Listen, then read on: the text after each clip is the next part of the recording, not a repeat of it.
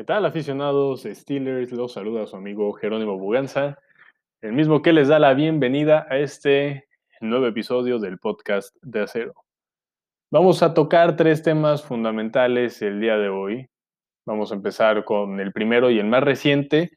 que es el statement, el comunicado que ha dado Coach Tomlin el día de hoy, hace apenas una hora, hora y media aproximadamente en el cual pues se solidariza con respecto a todas las conductas raciales que están ocurriendo en Estados Unidos y que han visto envuelta a la NBA, a la MLB, a la propia MLS, a la NHL, prácticamente a todas las ligas de profesionales en Estados Unidos y que pues obviamente también se ha visto inmersa en la NFL y que el día de hoy los Steelers, previo a la práctica, en voz del coach Tomlin, dan el comunicado que es básicamente de apoyo pues a todas las minorías en Estados Unidos y en apoyo a evitar lo que se ha ido dando sobre todo eh, de manera mediática desde el caso de George Floyd. Esto va sumado también a que no solo es el, bueno, es solamente él habla, pero junto a él, de cada lado, por un lado estaba el presidente Art Rooney y por el otro lado el gerente general Kevin Colbert. Mientras que atrás, entrelazados con los brazos, todos los jugadores teniendo como centro a los capitanes tanto de ofensiva como defensiva, Cameron Hayward y Big Ben Roethlisberger. Eh, todo, todo el roster activo que, presenta el día de hoy los Steelers, entrelazados de brazos. Y al terminar el comunicado, todos los jugadores y miembros del staff se juntan en el centro, hacen un círculo y después se van agregando los otros miembros del staff que no estaban en ese momento ahí para guardar un, un momento de silencio. Eso es con respecto a lo que sucedió el día de hoy, previo al inicio del training camp. En la segunda noticia, que es lo que vamos a hacer el día de hoy, es pues dar un poquito de, actualizaciones con respecto a lo que se ha vivido durante este training camp, que ha tenido como, como centro, pues obviamente la recuperación del Big Ben y, cómo ha lanzado. Recientemente igual se subió un video de Big Ben recibiendo un snap con su propia mano derecha y con la misma lanzándolo, un pase pues largo, lo que significa que del brazo y también lo ha dicho él, y somos reiterativos con eso, él se encuentra bien. Em, también, pues, otras noticias que, han surgido ha sido la contratación de un receptor que viene a básicamente darle lata a Ryan Switzer y a Dion Kane, que es Ray Ray McLeod. Ray Ray McLeod, que tuvo un breve paso por los Bills de Buffalo, que salió de la Universidad de Clemson y que tiene buenas credenciales, sobre todo en cuanto a velocidad. Es, quizá no sea lo más la, mayor necesidad de los Steelers a la ofensiva, sobre todo contando con dos miembros en el backfield, como lo son Kevin White y Anthony McFarland, pero que bien o mal, pues viene a dar, como bien lo dije, competencia a Ryan Switzer, que tiene una lesión pequeña, pero bien o mal una lesión que lo ha mantenido alejado de los entrenamientos, y a Dion Kane, que está buscando hacerse un lugar en el roster. En cuanto a la competencia de ala cerrado, pues bueno, Zach Gentry buscando afianzarse ese número 3, pero con no mucha competencia, ¿no? Quizá Kevin Ruther y Kyle Markway intentando hacer este, pues un poco de competencia ahí para Zach Gentry en el puesto número 3, que bien o mal se ve un poco difícil. Por otra parte, también otra de las proyecciones que es muy fácil de hacer es que el safety Curtis Riley, que llegó proveniente de los Raiders durante estas últimas semanas, pues es muy probable que también haga el roster final. Y además se ha leído que ha tenido muy buenas participaciones en cuanto a los drives que enfrenta la ofensiva contra la defensiva, ha tenido intercepciones y básicamente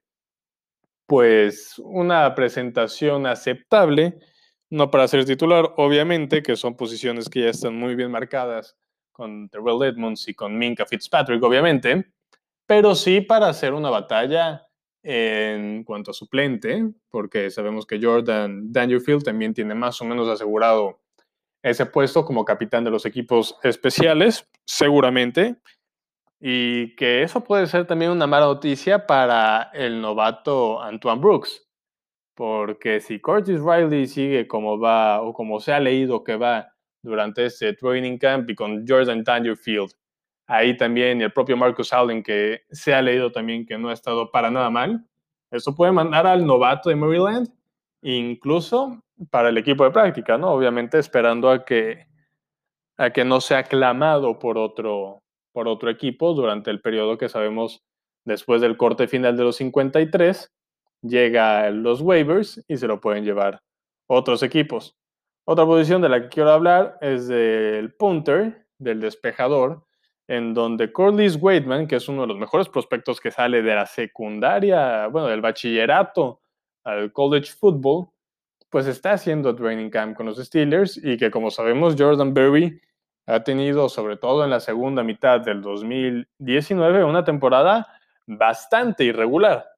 Entonces, Corliss Waitman también seguramente es un jugador a estar observando previo al corte final de los 53. Y finalmente una posición de la que no puedo dejar de hablar, en la que honestamente se me sale las ganas de apoyar a un jugador en específico y es la de outside linebacker. Es entre, bueno, la guerra que acaba de iniciar nuevamente entre Jairón Elliott y que lo acaban de traer nuevamente, tuvo un paso breve con los Steelers la temporada pasada, y con Tussar Skipper. Aquí mi apoyo, y, lo digo abiertamente, soy un, un aficionado que, aparte de apoyar a los Steelers, apoya mucho a este jugador, a Tussar Skipper, desde la, desde la pretemporada del, año pasado, y que al menos en la competencia parece que venció a James Lockhart, otro undrafted free agent, rookie también, este, obviamente, que tenía momentos buenos durante el training camp, pero que terminó cortando al final de cuentas el día de ayer, el 27 de agosto,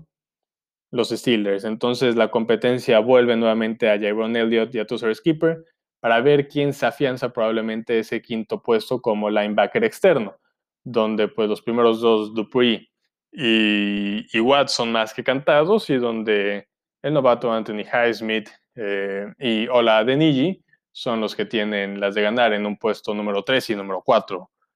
ya sea como lo muestre el novato y cómo se pueda afianzar Ola.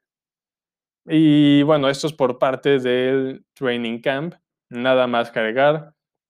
Mm, se pueden ver jugadas durante los, los durante las transmisiones que hace la página de los Steelers. El día de hoy también vimos un pick six de, Mike Hilton a Big Ben Roethlisberger. Y vemos también jugueteos entre TJ Watt y Big Ben, porque también Big Ben anunció que le pidió a TJ Watt pues, que le llegara con un golpecito para irse acostumbrando nuevamente a los golpes. Hoy también tuvimos algo de eso, donde llega realmente a pegarle un jalón y, después un jugueteo entre ambos que termina con sonrisas de los dos jugadores. Y finalmente, como último tema, vamos a hablar un poquito de lo que pasó este miércoles. ¿Qué pasó este miércoles, Jerónimo? Pues pasó que salió un documental que habla de nuestro coreback llamado Bigger Than Ben. Es un pequeño documental, unos pequeños capítulos donde se platica cómo es que, que Roethlisberger y su familia, en específico su esposa Ashley, pues platican cómo se vivió desde la pretemporada del, del año pasado hasta el momento de la lesión. Al menos eso es lo que se presentó en el capítulo del día de miércoles, que les recomiendo mucho, mucho ver, Bigger Than Ben. Se tocan temas del fallecimiento de, del coach Drake, de cómo el día de la lesión, como el doctor le dice a Big Ben, es que ya no puede regresar. Y platica, yo lo he dejado regresar en partidos donde no puede levantar el brazo arriba de su hombro, como ese partido de playoffs en contra de los bengalíes de Cincinnati, después de un golpe que le otorga Montéis Borflick, y, que puede regresar, pero que este no era el caso. El doctor se, percata de que es algo grave, lo manda, por decirlo de algún modo, a la banca, al sideline, y pues termina la temporada de Big Ben. Y también algo curioso, y es con lo que termina el capítulo, que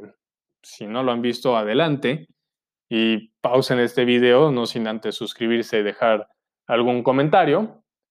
Pero lo, fundamental de este capítulo, y es con lo que, lo que nos deja picados, es el final, cuando la esposa de Big Ben, la, señora Ashley Roethlisberger, le comunica a Big Ben si tú ya sientes que ya lo has dado todo, que ya estás en el lugar donde quieres estar, que ya estás satisfecho con lo que hayas hecho, yo te apoyo en la decisión que tomes, como diciendo, y ella misma lo dice, dando pie pues al retiro. Sin embargo, Big Ben se, se regresa y le dice prácticamente gracias, pero no gracias. Y con eso termina el episodio pasado. Seguramente en el próximo episodio, que hay fuentes que aseguran que saldrá el día miércoles, veremos pues los inicios de, esa parte de, la operación, si es que nos lo van a mostrar, no se vayan a saltar un poco más. Pero al menos estamos viendo testimonios de, Big Ben, de su esposa Ashley, de Mike Tomlin, del propio Yuyu, y, y, se vuelve algo, algo curioso y algo, pues que te abre el panorama, ¿no? Te abre el panorama de cómo se vivió el off-season después de que sale Antonio Brown y diciendo muchos, comentaristas, mucho media en Estados Unidos, que Antonio Brown hacía Big Ben, y, y como, pues, a mi punto de vista, Big Ben termina cargando con todo eso en el hombro, en el codo, perdón, y termina con, con esta gravísima lesión. Por el día de hoy, eso sería todo lo que les voy a comunicar en este podcast de acero, en el episodio 9, me parece. Y les dejo la fecha para el próximo episodio. Vamos a sacar ya constantemente episodios del podcast de acero, ya que haya un poco más de información al respecto y un poco más de qué hablar. Y anunciamos que el próximo episodio será el día 5, sábado 5 de septiembre, perdón, sábado 5 de septiembre, que es cuando se da el corte final de los 53. Probablemente lo hagamos quizá hasta el día 7, ya donde tengamos al al equipo de práctica definido, pero entre el 5 y 7 de septiembre tengan por seguro que habrá un nuevo episodio del podcast de acero y también, evidentemente, se hará una previa al partido de Monday Night Football contra los gigantes de Nueva York. Este, pues como sabemos, es Monday Night Football en septiembre 14, entonces el episodio se estará llevando probablemente a cabo entre el 11 y 12 de septiembre para que lo vayan agendando. Con esto, señoras y señores, me retiro. Les doy las gracias por nuevamente escuchar el podcast de Acero. Les recuerdo que por favor pueden dejar comentarios, suscribirse, seguirme en mi página de Twitter en arroba buganza-c, donde también estaré dando cosas de qué hablar. Muchísimas gracias y que pasen todos un buen día.